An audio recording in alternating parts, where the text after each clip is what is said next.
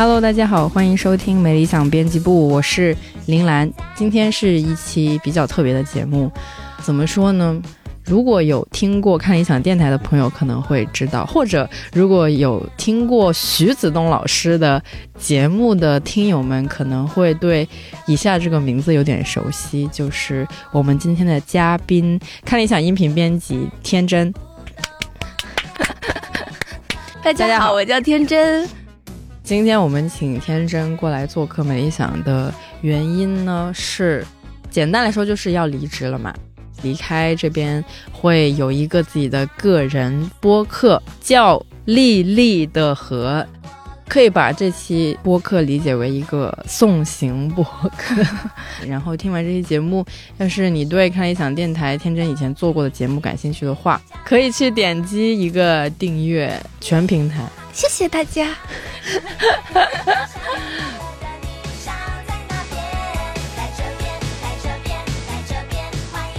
那我们还是来聊一下你这些年的一些神奇的经历。我刚来看理想的时候，就有听过天真做的那个看理想的一期这个节目，大概就是讲你从幼儿园老师，no 啊，小学老师，哦哦，sorry，讲错，幼儿园老师是什么鬼？小学老师辗转来到了看理想的故事，就非常的有趣。就是想问一下，你从小学老师到看理想的这个转变是怎么发生的？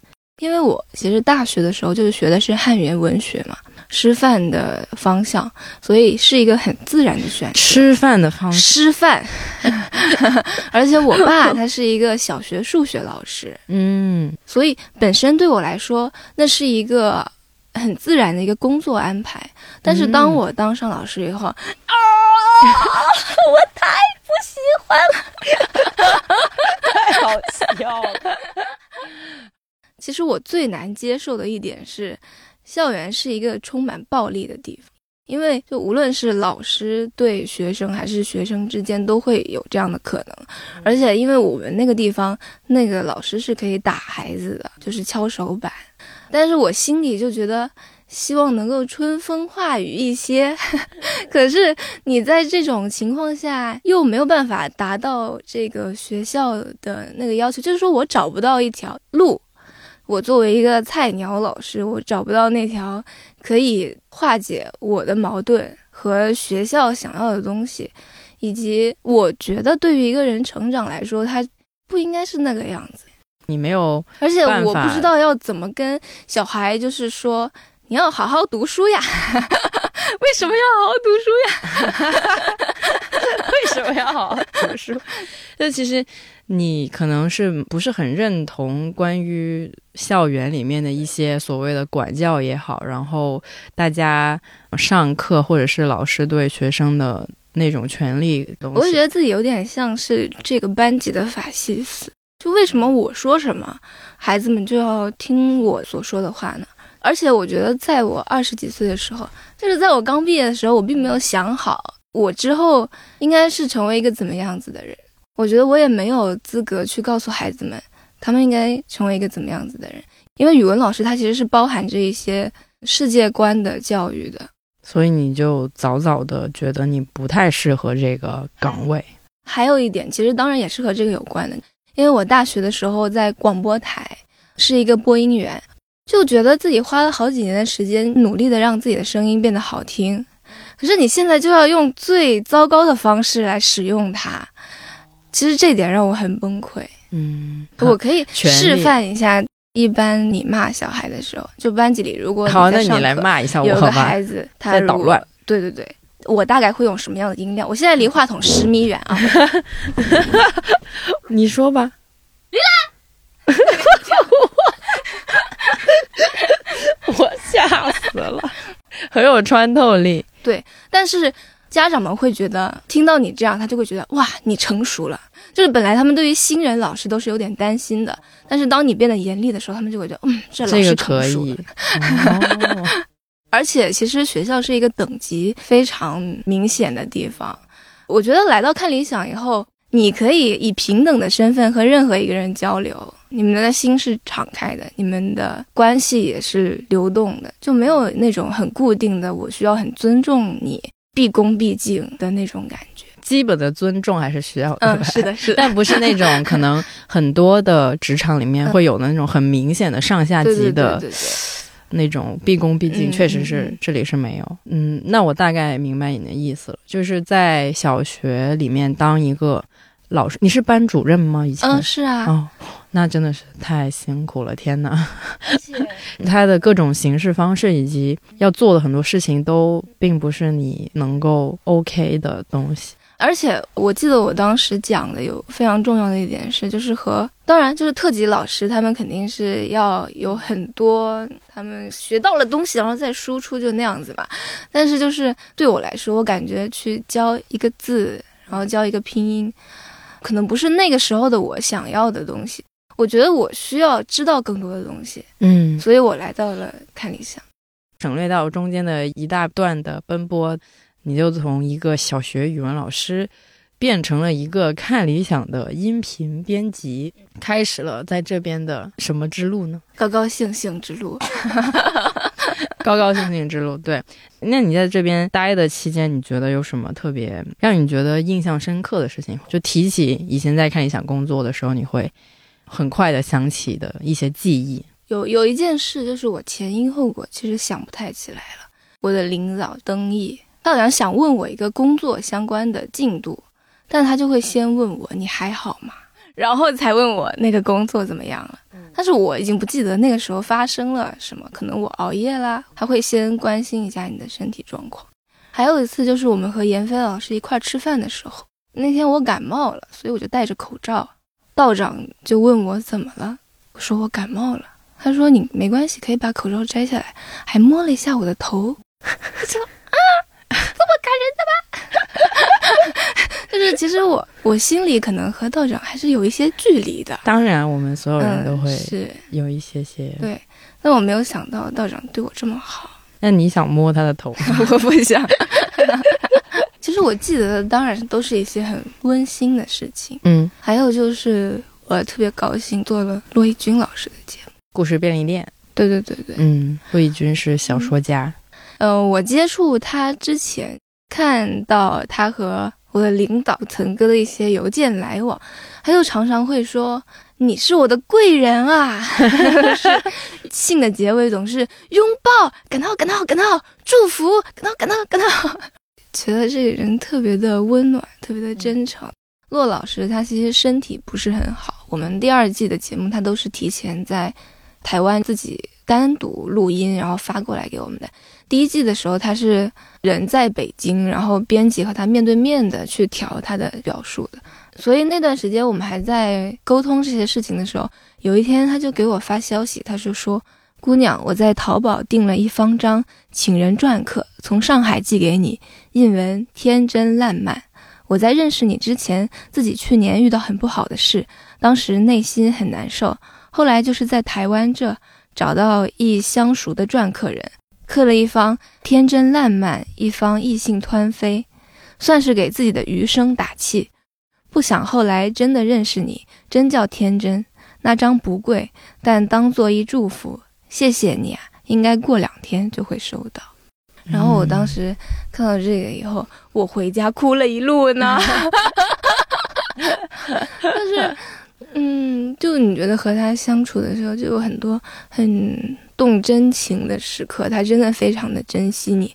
他常常会用什么“天真大人”或者是 就是这样子反过来尊称你的方式。当然，我并不是说我想要那个尊称啦，只是你觉得他不会有一种高高在上的感觉。第一次他给我发说什么“北北怎么怎么样”，我就问北北是。老师的小名吗？后来才知道，原来北北就是他称呼自己叔叔的意思。他们台湾人，他叫你叔叔？不是不是，他自称就是说北北怎么怎么样。哦，对，用这个来自称。嗯嗯。然后前一段时间我又收到了他的一个章子，这中间应该隔了一年左右。嗯，那个章子讲什么的？他要让我帮他解锁一个卡。他就把章放在那个包裹里面一起寄给我了，撕了一张超级小的那个纸条，然后塞到那个章子的盒子里。那纸条上就写着说：“天真送你一个非常珍贵的老寿山石芙蓉章。”我现在在模仿他的语气。我有两个，原是想留给我未来两儿媳，一人一个，但不管了，这个给你当幸运石落，这是他的落款。哦，他是有三个，一个自己收藏了，一个给了桂纶镁，一个给了我，就是他两儿媳一个都没有。所以，坐落老师的节目《故事便利店》第二季是你做的最有感情的一个节目吗？嗯，是这样子。那其实我们都很喜欢骆以军老师的那个故事便利店的节目，因为虽然它的内容不一定一直都是那种治愈向的东西，但是会觉得说是像听着一个大叔用那种台湾腔跟你讲很多稀奇古怪的故事，听着就还挺舒服的那种感觉，可以说是一个挺可爱、挺好玩的一个节目吧。我做完他的节目以后，我有两个感受，第一。母羊座真的是一个极好的星座，你也跟他说母羊座啊，因为他自己是这么讲的。对对对。然后第二点就是，我就觉得他真的很喜欢送钱给别人，送钱啊，是真实的钱。我记得好像第一季的时候，有一故事，他好像是去爱荷华那一个什么作家的一个论坛吧，他当时有。爱上一个女作家，一个别的国家，但是他英文不好，所以其实跟人家就交谈不来。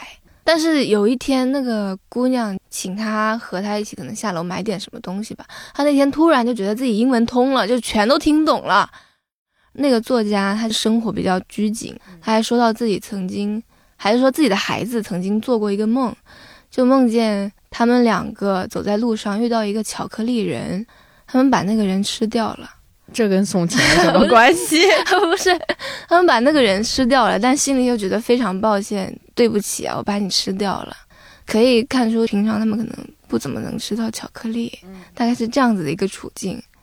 然后骆老师听到这个故事以后，他就把自己的荷包打开，然后把自己身上所有的美元都给那个人递过去，那个人不要，他就说没关系，没关系，你收着吧。以后你的孩子可以叫我巧克力叔叔。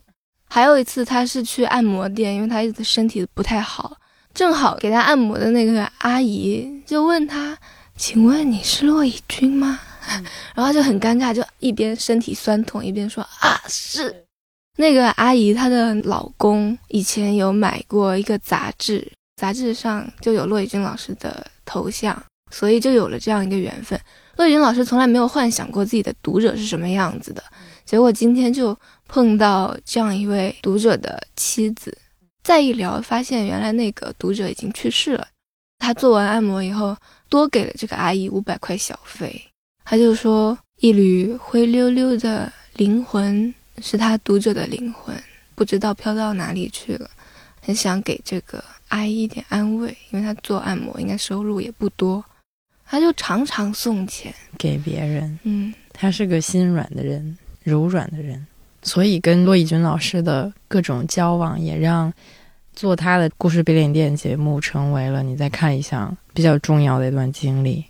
那 What about 另外一位老师？因为嗯，怎么说呢？可能是在我们公司里面吧，嗯，大家都会对徐子东老师，对，或者是都已经有一点点会变成一个标签，比如说像。D.Y. 邓老师呢？大家对他的一个印对印象就是他是杨照老师的节目的呃策划还是呃或者是编辑怎么样这么样的一个印象。然后对于你呢，就是 是徐子东老师的各种文学课的编辑。嗯，你跟徐子东老师相处怎么样？其实我们没有什么相处。我其实是从别人那边接了老师的节目，过了一段时间才。真的见到了老师，所以在我没有亲眼见到他之前，我一直和他说话的方式都是比较客客气气的那种。因为徐子东老师一般都是手写输入，手写输入有一个特点，那就是很精简，一精简。语气就会变得，就会变得 好像很严肃的样子。啊，没错没错。所以一般我最开始都是和他很客气的说话。老师你好，老师再见，谢谢 老师。那我见到徐老师以后，就发现其实老师是一个非常亲切的，而且很开得起玩笑的人。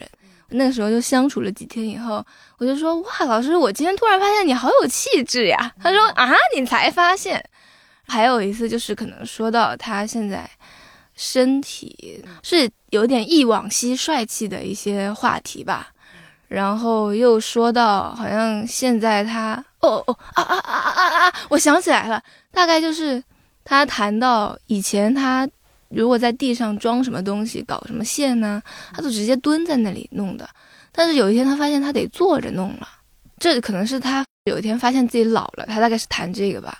然后他说：“哎呀，说了一些你们听了没有什么用的话。”然后我说：“没事，老师，我四十年以后能用得着。”对，就大概就会开一些这样的玩笑。而且其实徐子东老师身边都没有什么很敢和他开玩笑的人，所以他反而就和我相处的很好。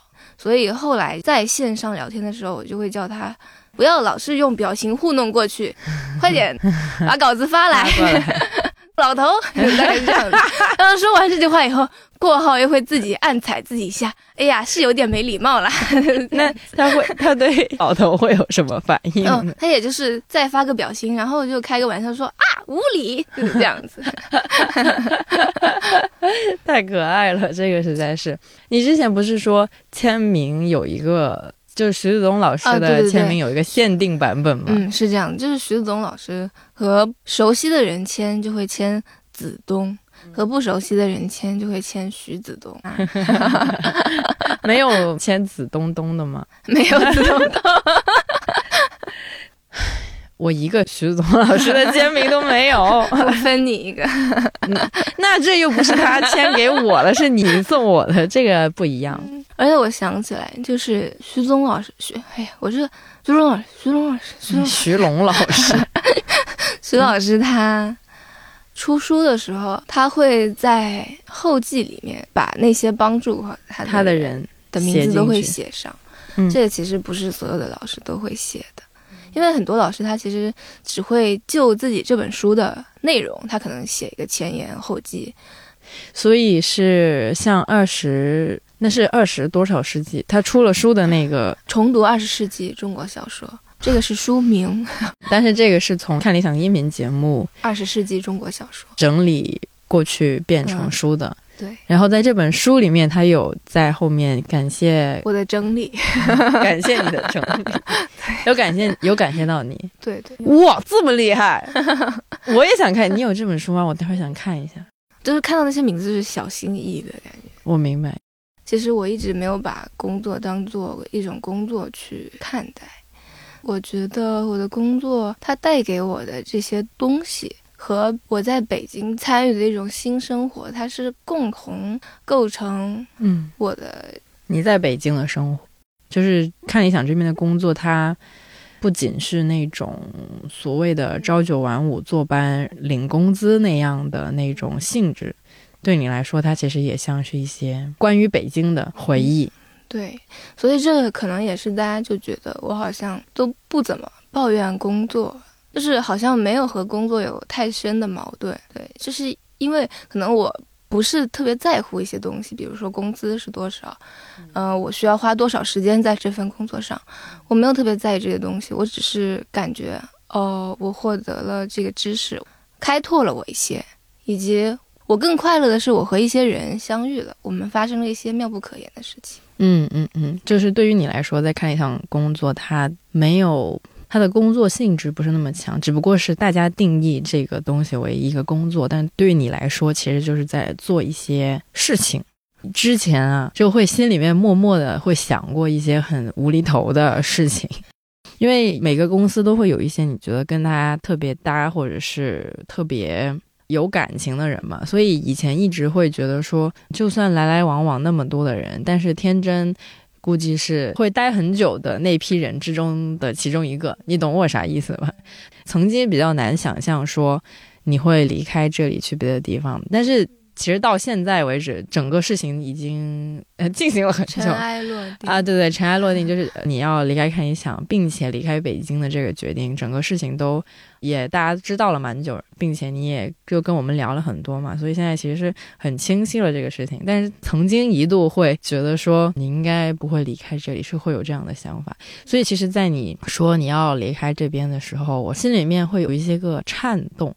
感到意外，但同时又觉得这其实非常的合理啊！没有人跟一个地方就一定是绑定的，大家其实都会变的。其实我觉得有一个很漫长的一个感受的过程。嗯，当我公布了我要走的消息后，我发现身边的朋友就他们都还挺难过的。其实我还挺讶异的，就是浩南要走的那会儿。我其实已经有暗下决心要走了嘛，然后那个时候就是好开心啊，好开心。但是浩南走的时候，大家好像都很沉重，有一点。对对对对，当时我很不理解，就是你觉得这应该是个很开心的事情，因为我一直不干了，应该很开心。我一直把离开当做一个人想清楚了一些东西，他要决定走向一个。和他更需要的一个东西的这样一个地方或者关键的一个转折点，对，这应该是一个好事情，就是证明一个人想好了要干什么，然后他就已经去追逐那个事情了。当时很快我就收到了同事 A 给我点了一杯奶茶和一封他折成了一个星星的一个信，然后他说。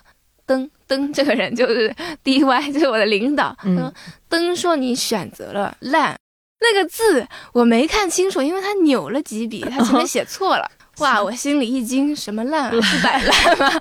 你选择了要摆烂，但是我就先看下去了。上次听你问浩南气候问题，原来我们只有三十年啊，那么绚烂一把也是不错的。不是摆烂，是绚烂，是。”呃，我要解释一下这个气候三十年的问题，因为浩南不是做了气候节目嘛，他就是说，现在气候学家都说，可能大约大概三十到五十年，甚至更快，地球上大部分地区都会不适合人居住。嗯，然后在我心里，这就等于人类要灭绝了。可以的，嗯，所以就是想趁着我们灭绝之前，哎，可以多去做点自己想做的事情，去看看不一样的地方。其实你说。本来觉得我会在这里待很久，现在我要离开了。虽然你也接受了这个原因，你觉得人应该会变的，然后那个变化什么的，你为什么要复述我的话？在我心里，其实我觉得我没有变，嗯，有一点变化，一个是你对自由的理解变化了。我记得是不是那个微博叫两面针的那个人，他有一条置顶微博，是一个韩剧截图，他说对自由有多大的理解，就会有多自由。以前我对这句话没什么感受，因为我就觉得可能我们很多的选择，它或者说在这里能够争取到的公正啊什么之类的，好像都已经会有一个上头的压力在那里，你好像没有那么多改变的可能。但是就是经过这几年的，原来你是说出真实的感受，你说出那个关于公平和正义的东西。其实是可以得到一些改变一些东西的，以及人是可以以一种更灵活的姿态活在这个世界上的。刚毕业的时候，可能从小学老师到音频编辑，那个时候那个选择对我来说很难，想了好久，以及我的家里人也会一直劝我，甚至教育局的老师也会说，很多人走了以后都要回来的啊，后悔莫及。但是。就那个时候，好像对你来说，人生只有 A 这条路，或者是 B 这条路。所以，当你 A 这条路走不通了，你要去想，你到底要不要再去尝试 B 这条路？因为你只有这两个选。但是现在好像对我来说，选择打开了。我觉得你从 A 到 Z，甚至从 Z 到一个啊三点一四一五九二六五三五八九七九三二，就是从到圆周率的很远很远的地方，你都可以尝试一下，没有那么的紧绷。当你发现，哎，你有这么多路，你都可以试一试的时候，其实你的选择就轻快了起来。就是我觉得变了的是这个，就是对自由的理解。但是没有变的是，我依然是想去做自己最想做的事情。我其实是一个非常非常追求快乐的人。我记得好像以前蔡康永有提过，要快乐还是要平静？他好像选择了平静。我以前问过一些像大一老师，还有闫飞老师，因为那时候我们去录音嘛。他们两个都要了平静，但是我要快乐。我要快乐。对，当我在这里可能工作了几年之后，这里给我的新鲜感其实没有那么的强烈了。而且我是觉得说，呃，因为我一直做的是生产文化的工作，而且也是老师们在阐述东西，就像我一直对他有一种梳理的态度嘛。其实工作这几年，我一直渴望说，能够不是一直坐在电脑前面，而是有一些更身体性的工作，有这么一个好像想从电脑前面摆脱出来。而且我也适应了一种北京的生活。以前对我来说，这里都很新鲜。比如说，我周末我很喜欢去歌德学院，它有时候会放一些柏林戏剧节他们戏剧作品。周四有一个文化空间叫 Fluty Space，它会组织大家一起读点东西，就是说点话。然后包括这边有很多很有趣的酒吧 Live House，然后你也认识了很多很有趣的人。你对于这样一种文化生活也挺熟悉的了，就是说我其实已经知道，像我们这种死文青，大概周末都会去什么地方。当然，我现在说的东西，其实是我可能比较后来的一些想法。我觉得最开始要离开这里，还是我和这个地方的矛盾。风控的这几年，嗯，其实越来越感觉到这里有着很残酷、很残暴的一面，然后你就很想离开这里。但是在你想离开这里之后，你要以什么样的方式生活的时候，慢慢又找到了自己非常想做的事情。一个就是我依然很喜欢以前在广播台的那段经历所带给我的，我很喜欢把自己的生活书写下来，然后将它变成电台这样的形式。这个其实是我一直一直都最喜欢做的事情。另外一个就是我最近发现开始喜欢，当然这个很不靠谱，就是毕竟这是我刚发现的新兴趣，就是我开始喜欢上了做首饰。我有现在脑子里就有很多关于首饰设计的创意，对，但我还没有实行过。可能如果做电台的话，就希望之后可以有人随喜打赏。但是我其实对他现在还没有那么大的信心，所以我就觉得我同时做一些手工活，这个应该可以成为一个 稳定收入的来源。我觉得可以接受做一个贫穷的创作者，然后之后有机会的话，就想出国看看，因为我从来没有出过国。我以前也不喜欢旅游，可能你没有在城市待过，你其实对那些山水不会有感觉。我依然想要去遇见一些人，然后发生一些妙不可言的事情。这个其实是我在看理想给我的感受，或者说我在北京最初给我的感受，以及我之后还想去追求的一种感受。那你决定离开之后，你有对这边的一切感到不舍，或者是一些别的情绪吗？还是你就这种不舍是转瞬即逝的，他已经转瞬即逝掉了吗？因为我是一个追求快乐的人，我就我一直我很高兴，我有一个下一步要走了，我特别的高兴，我特别的激动，我来不及赶上。但是我前两天来公司的路上，我又小哭一下。为什么呢？就是我在出租车上，然后，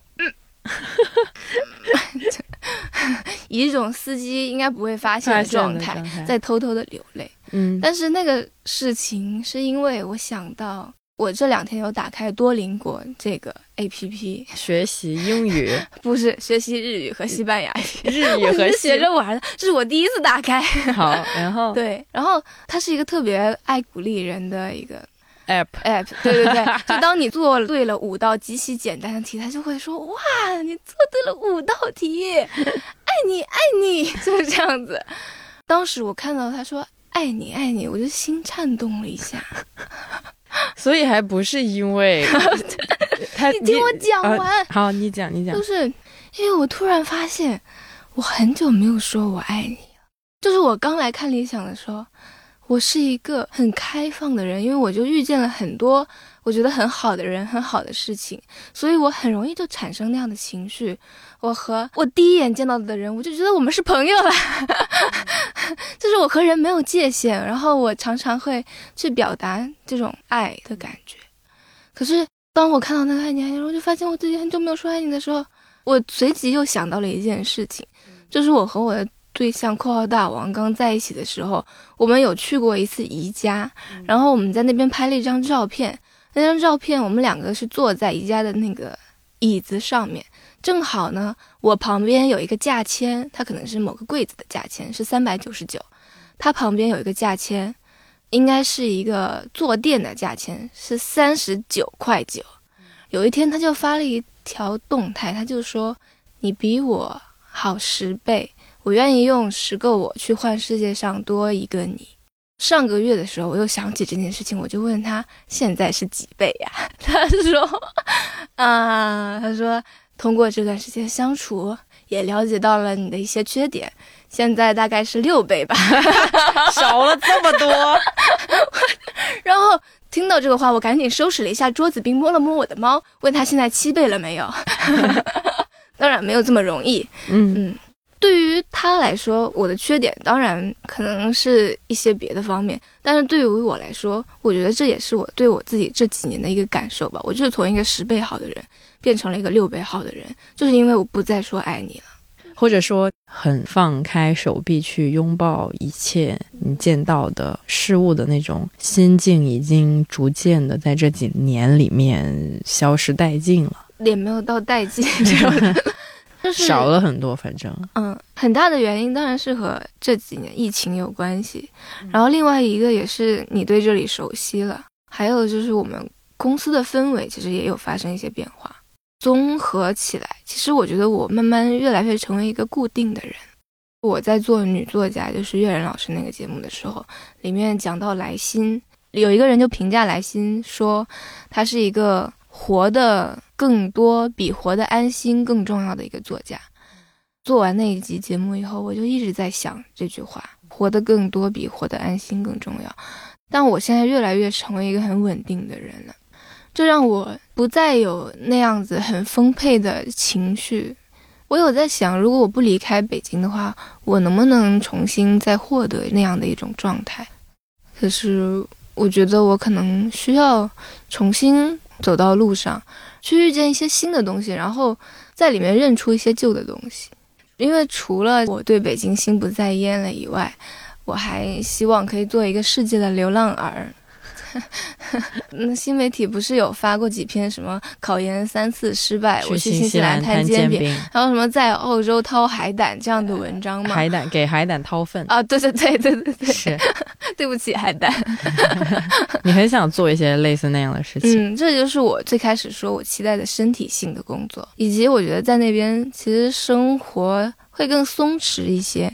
你没有那么多我一定要抓住，并且怕它再从我生活中流失的东西。你在那边什么都可以试一下，我觉得我可以接受这种做一个流浪儿的生活了。你们这些人陆陆续续的离开，也让我有了一个心态上的缓慢的转变。好像人可以不用 总想着上班，当然以前也也会有接受过很多那种所谓的呃没有上班或者在干那个干那个，就所谓的不一样的人生。以前也有看过很多那些相关的故事，但是在自己的可能身边的人没有真的这么干的人，所以。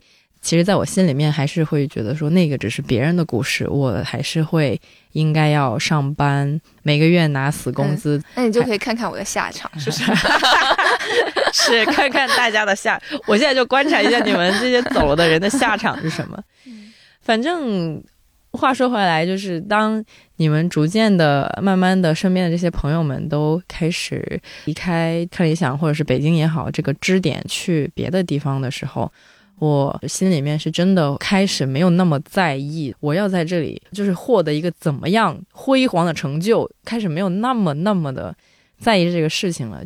以前可能会想很多职场上的事情，嗯一些时间节点作为一个规划，然后现在看到大家都身体力行的去外面闯荡，不管是过得怎么样都好吧。我觉得跳出一个圈子去找一些别的东西的时候，我就真的开始觉得，或许人真的不用上班吧。会在思考一些更真实的、更多种多样的活法，包括之前像那个吉井忍老师，一个会中文的日本作家，然后他也写了一本书叫《东京八平米》嘛，他在里面就讲了一种别的生活方式，就是比如说他在东京的屋子只有八平米，就非常的小，但是呢，他是怎么生活的？就简单说一下那个逻辑。大概意思就是说，他的房间精简到可能只有床啊，或者是一个很小的桌子什么的，连什么厨房啊那些都是完全没有位置的，洗衣机也没有，洗衣机他也必须到外面去洗。以前你完全没有办法想象的生活方式，想说怎么可能生活在一个只有八平米的地方呢？对吉京人老师来说，就是一个 OK 的生活方式。在这么小的房间，他可以给他省下很多的房租。这么一来呢，他就不需要去打很辛苦的工，从而去挣很多的钱来才能交起什么什么房租之类的。他也可以随时去各种各样的文化活动也好，甚至去旅游的时候，他也不用觉得说，哎呀，家里的房子就这么放了一个月，租金就很贵嘛。因为因为他房子很小，所以租金肯定不是那么贵。就是类似这种事情，是真的让我在认真思考说。我以前的这个思路实在是太窄，格局没有打开。好像是圣诞节那个时候，嗯我有看到月然老师就发几张朋友圈嘛，嗯，是他们家过圣诞节，火鸡，然后我就看到他们家房子很大，那个时候我你很想去，我我有羡慕到，但是我仔细一想，其实我羡慕的不是一个有一个漂亮的大房子，我羡慕的是一种幸福的感觉。嗯，那个时候的老师是很幸福的，所以我现在也是要去找这个幸福。我已经在幸福中了，厉害。我本来不是说没想录没理想嘛，嗯，你啥都不想录的，因为我当时是觉得好像这对我来说是一个很轻巧的决定，好像不足以让我来录一期，来专门讲讲这个事情。但是这中间也有一个幕后推手，就是他有给到我一些鼓励，就是我们那个我的领导层戈尔。他中间有一句话鼓励到我，就我说我感觉我这些东西都是一个正在进行中的，也没想好什么事儿。他说没想好不是一件很好的事儿吗？我觉得这句话很给我启发。嗯，还有就是我在畅想自己电台第一个月的订阅人数是多少。就虽然我当时还没有开始做，就有人压一千五，然后我心里想不满足。曾哥说你想要多一？千都很难，好吗？而且他说，如果到了一千五，他就会到温州来找我。然后我就说，一个月你，从对对对，第一个月一千五，我就说你不要，你不要过来，因为从北京到温州的高铁就要七百还是九百，我忘记了，反正挺贵的。我来回至少也要一千五了。我说你把那个钱省着打给我，给我打赏。然后他说他说不不不，他说这两件事情他还是要选择来找我，不很感动吗？哦，所以你有信心让他来温州找你吗？这就要看没理想的影响力。你现在把锅甩到我这儿了是吗？我刚才还有一件事情没讲完呢，那你讲啊。就是我刚才不是说一个同事，他有一天就问我一个问题，说如果用三个词来概括一下你的生活最想要的，或者说对你最重要的东西，然后我当时很快我就说爱、善良，我就说这两个很普通啦。但是我第三个词我就想了比较久，大概想了一分多，我就觉得第三个词它应该是一个比较有哲学性的一个词，结果我就脱口而出我说了循环这个词。还挺奇怪的，因为我想说，我这么一个追求新鲜感的一个人，为什么这三个词里没有新鲜呢？我当时给他的解释就是说，你会在一种循环的生活中，一次次的认出熟悉的东西，爱和善良，因为它可能并不是一直能够，你是能够维持住那种状态的，但是你在这个循环中，你会一次次的认出它们，并且知道这是你生活的核心。为什么没有“新鲜”这个词？可能人是没有办法一直活在一种新鲜并且愉快的状态之中的，你不可避免的会进入一种循环状态，你会在一些日复一日中醒过来。但是最重要的是在这循环之中认出那些旧的东西，你觉得对你最重要的东西。这段话是不是还蛮有深意的？还有一件在看理想很印象深刻的同事，就是设计部的唐老师，他八月份的时候救助了一只小黑猫嘛，现在他也在我们的旁边，因为今天把它带过来，想让它，嗯，这个地方毕竟是他刚救回来的，刚救回来待过一会儿，对，然后现在我们要走了。就希望能带他再回来一次，但是他还挺怕这里的人的，所以我们就把他带到了录音间，只有我们两个人。我第一期电台其实就是要讲我和这只猫的一些故事。其实我的生活中出现了四只猫，我会把它们称为四个奇迹。关于一个从来没有想过要养猫的狗党，用到他真的拥有一只猫，以及和这只猫发生了很多很奇妙的事情，这样一期电台。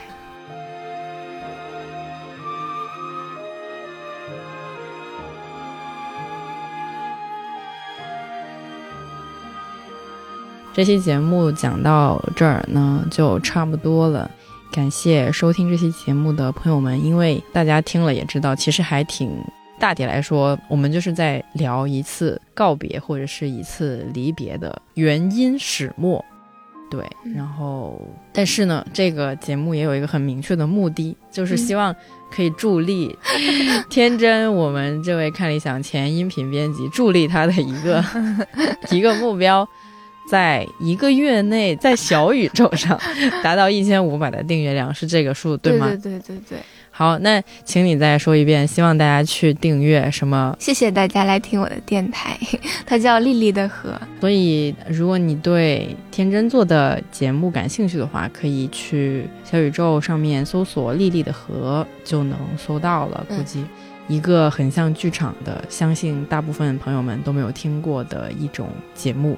那么，希望让我们看看，呃，一个月之后这个订阅量到多少吧。这决定了他能不能获得一些打赏。对，还要和他的前领导相会。那我们今天的节目呢，就到这里了。我们一起来说一个，就这样吧。对对，就说一个吧。三二一，就这样吧。